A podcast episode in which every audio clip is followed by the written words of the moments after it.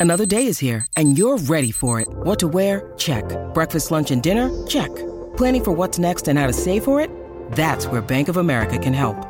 For your financial to dos, Bank of America has experts ready to help get you closer to your goals. Get started at one of our local financial centers or 24-7 in our mobile banking app. Find a location near you at bankofamerica.com slash talk to us. What would you like the power to do? Mobile banking requires downloading the app and is only available for select devices. Message and data rates may apply. Bank of America and a member FDIC. Look, Bumble knows you're exhausted by dating. All the must not take yourself too seriously and 6-1 since that matters. And what do I even say other than hey? well, that's why they're introducing an all new Bumble with exciting features to make compatibility easier, starting the chat better, and dating safer. They've changed, so you don't have to. Download the new Bumble now. Comment la culture coréenne a-t-elle conquis le monde? Merci d'avoir posé la question. La culture coréenne, aussi appelée la K-culture, est de plus en plus présente dans notre quotidien d'occidentaux. On ne parle plus de niche, la série Squid Game est le plus gros démarrage de Netflix, la marque misant d'ailleurs maintenant beaucoup sur les productions coréennes pour sa plateforme, et au cinéma, Parasite a remporté l'Oscar du meilleur film, une première pour un long métrage étranger. Ce n'est plus à prouver, le déferlement de l'Aliu a bien eu lieu. C'est quoi l'Aliu c'est le nom donné à la vague culturelle sud-coréenne qui déferle sur le monde depuis les années 90 grâce à la diffusion internationale des dramas, des séries sud-coréennes, de manhwa, l'équivalent local du manga, et de films. Derrière cette initiative, évidemment motivée par des intérêts économiques, il y a aussi une stratégie, propager une certaine image de la Corée du Sud dans le monde.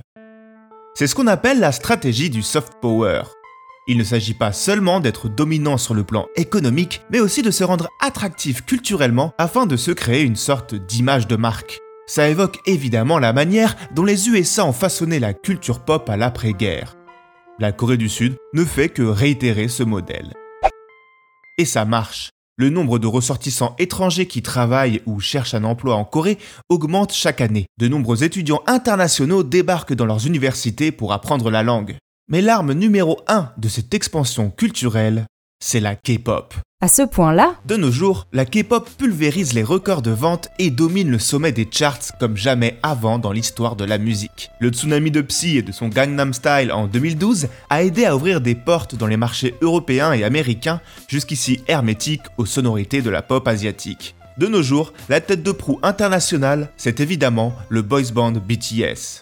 Après avoir explosé le record jugé inaccessible du nombre d'albums classés numéro 1 détenus par les Beatles, BTS devient le premier groupe asiatique à remporter le titre très convoité d'artiste de l'année aux American Music Awards en 2021, devant tous les pontes de la profession.